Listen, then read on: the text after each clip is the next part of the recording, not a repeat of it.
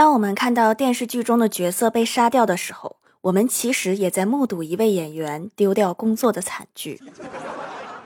哎，不对，有可能还有一张遗照。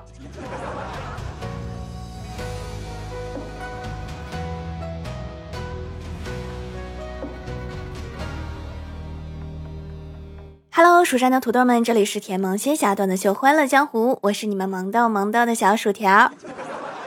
双十二蜀山小卖店有优惠活动，年终超低价，多重叠加，超划算。记得刚大学毕业的时候，有一次我在家里待着，来了一个人检修燃气，我说我家里大人不在，结果那个小哥都走了，又回来敲门说他今年二十岁。怎么现在的大人都这么年轻呢？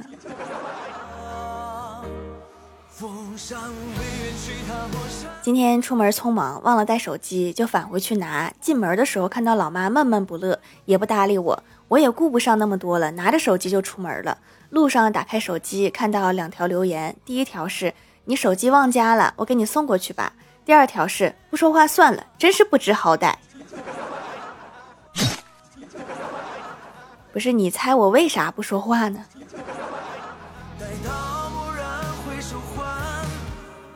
早上坐公交车上班，突然听到一阵熟悉的铃声，顿时我就心想：哎，这个人跟我用一样的铃声，有品位。结果到了下一站，那个人就下车了。再过了没一会儿，我寻思摸手机看时间，没错，我手机不见了。我说谁这么有品位呢？原来是我自己。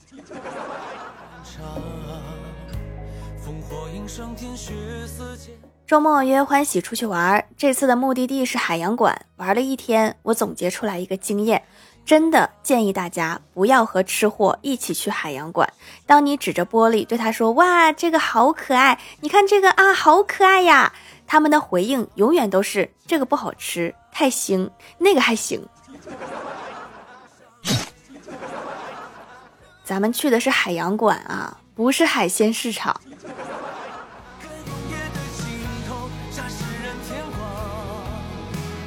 我哥喜欢上了单位的一个女同事，但是女同事马上就要离职了。然后我哥就问我说：“怎么样才能让一个人不忘记我呀？”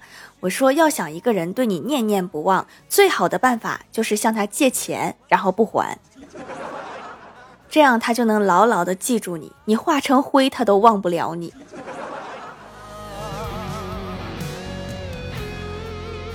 上周我们这边下大雪了，这周开始结冰，地特别滑。有一个大爷摔倒了，可是没有人去扶，于是我就跑过去扶。但是前面也说了，实在是太滑了，我也没站住，摔倒了，结果把大爷踹得更远了。大爷，我不是故意的，你相信我。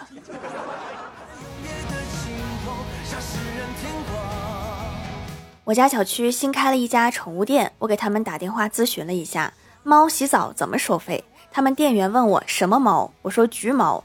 店员甚至都没有问多重，立马就说胖猫按狗收费。你们这是对橘猫有偏见呀？也不是所有的橘猫都是大胖子呀，肯定有极个别的是瘦子，但是我们家这个不是极个别的。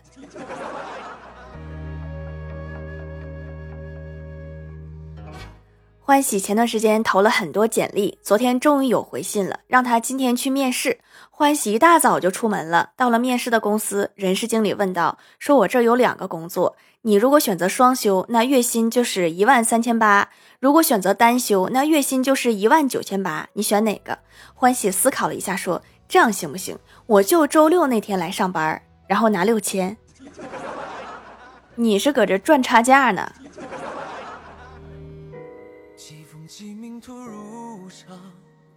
晚上公司聚餐，订了一家小饭馆。进屋先点菜，也不知道他们家什么好吃，就看看周围人都在吃什么。李逍遥看到隔壁桌有一个鱼头，好像还不错，就问服务员说：“服务员，这个鱼头多少钱？”服务员说：“一份五十八元。”李逍遥又问：“怎么做的呀？”服务员说：“就是端到后厨让厨师做。”不是你这么幽默，你们家老板知道吗？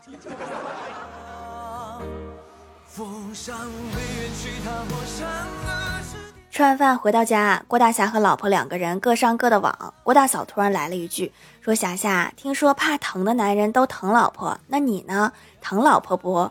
郭大侠当时正在忙，也没注意，哪知郭大嫂突然一巴掌拍过来，问：“疼吗？”郭大侠立刻说：“疼。”郭大嫂满意的说：“嗯，我就知道你疼老婆。要是敢说一个不疼，那就打到你说疼为止。”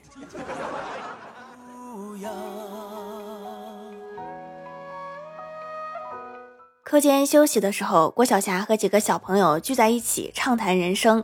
一个小朋友说：“把一个小孩养大需要很多金钱和时间，那为什么不直接买一个大的呢？”郭晓霞老气横秋地说：“因为大的已经被公司三千一个月买走啦，还有两千多的呢，比如我。”当夜寒是人我哥最近身体有一些不舒服，去医院做检查，医生让他保留二十四小时尿液来做化验。第二天，我哥用矿泉水瓶装着，又套了一个白色塑料袋，拎着在车站上等公交去医院化验。边上一个大姨说：“小伙子，坐车为啥要提着汽油啊？你这样很不安全呀。”我哥不好意思说自己拿的是啥，便笑着说：“没事的，我提的不是汽油。”这个大姨不依不饶说：“不是汽油，你喝一口试试。”这个大姨真是没少上网哈，知道的真多。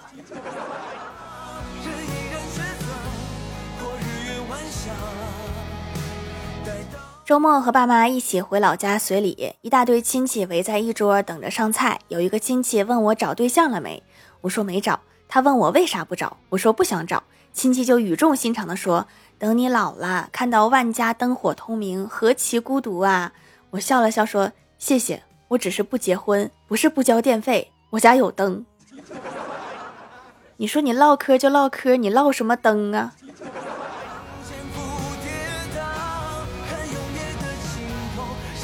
昨天晚上熄灯准备睡觉了，屋里突然传来啪的一声巨响，把大家都给吓醒了。我就连忙问哪儿来的声音呀？我哥在隔壁屋说被子掉了，老妈在另一个屋说被子掉了这么大声。我哥说我还在被子里。那应该挺疼的吧？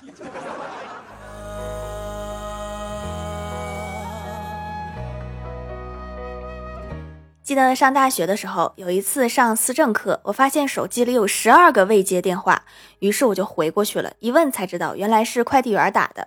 快递员就问我说：“你上课都不玩手机的吗？”我无奈的说：“我刚才睡着了。”睡觉肯定是要开静音的，对吧？要不多影响睡眠啊！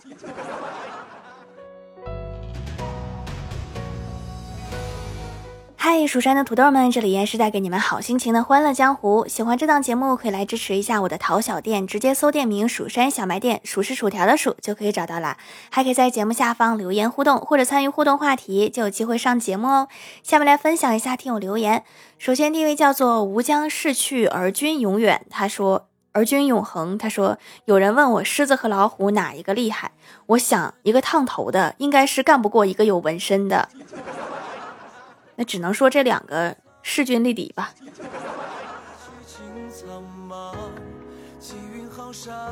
下一位叫做彼岸灯火，他说小花和小伙吵架，把小伙骂生气了，小伙甩门出去了。小花说：“你干嘛去啊？”小伙说：“出家。”小花说：“有种你就别回来。”过了半个小时，小伙剃了一个光头，回来说：“师傅说我尘缘未了。”你这出家是不是就花了十块钱？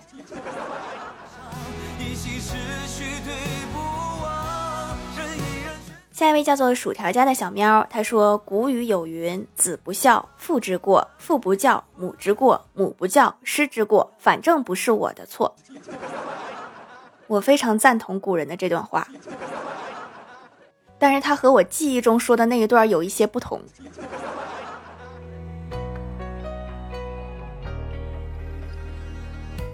下一位叫做 N A M I N，他说在掌门家买了几年的手工皂啦，全家都用。上次让老公买，他买错了，买了一个很贵的，但是却不好用的。好不容易用完才回来这家，命运多舛啊！汇报一下，女儿的痘痘不长了，老公的毛孔干净多了。我主要就是嫩了，因为我没有什么皮肤问题。最后一句就像凡尔赛。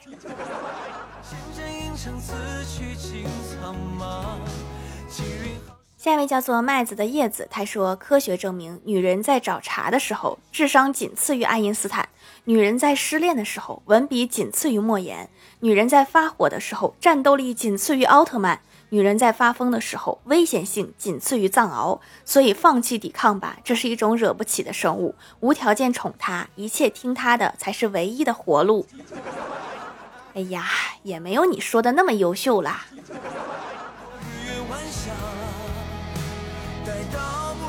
下一位叫做蜀山派紫薯干真人，他说：“欢喜评论李逍遥，你现在还没找到另一半，并不代表将来就找得到哦。”太扎心了，老铁。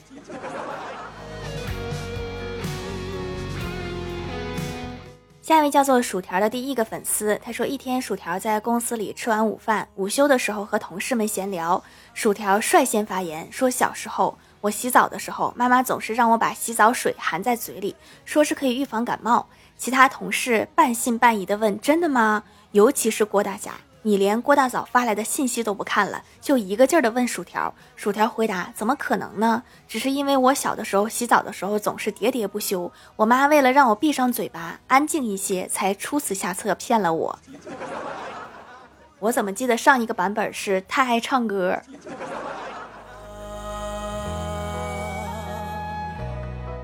下一位叫做小酷爱，他说油性皮肤还用了一段时间的吸油纸，越来越严重了。问客服有没有去除油污的手工皂，老是出油。客服说有控油的，然后就给我推荐了，买回来坚持早晚各用一次，两个礼拜就不怎么出油了，真的挺好用的。怪不得都四块四块的买，下次我也买四块，因为四块比较划算，有活动啊！你是没看到吗，亲？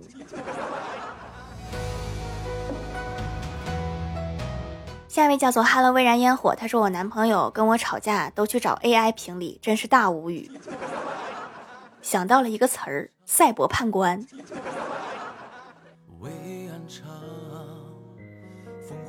下一位叫做清风沉沉，他说朋友你记住，人生没有捷径可走，因为走捷径是要花钱的，你又没有钱。再多说就伤人了。下一位叫做我想当纣王。他说小的时候看《聊斋》，妖精勾引男人，扛不住诱惑的男人通常没有什么好下场。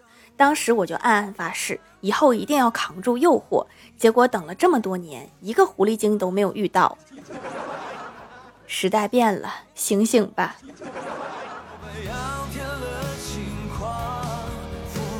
评论区互动话题：如果托尼老师把你的头发剪坏了，你会怎么办？翟锦涵说：“叫来他的经理，然后呢，让他经理再给你修修。”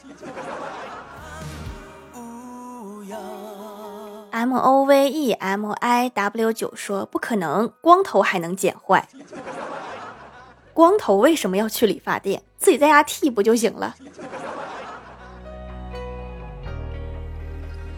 薯条的第一个粉丝说：“一个星期六的下午，我去剪头发，托尼老师跟我聊天，聊着天剪头发，忽然托尼老师剪刀一歪，我的头发就有一块缺了。托尼老师慌张的跟我道歉，说对不起啊，对不起啊，小伙子。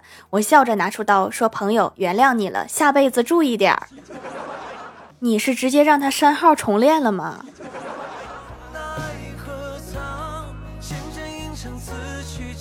一棵大树被占用了，说做自己的托尼。你自己给自己剪啊？这个真是头回听说。听友四九二六七七八五幺说，我会去别的理发店把头发剪好，然后忽悠闺蜜去那家把头发剪坏的那一家，对她说这一家理发店的托尼老师剪的特别好，然后火速逃离现场。亲姐妹有难同当是吧？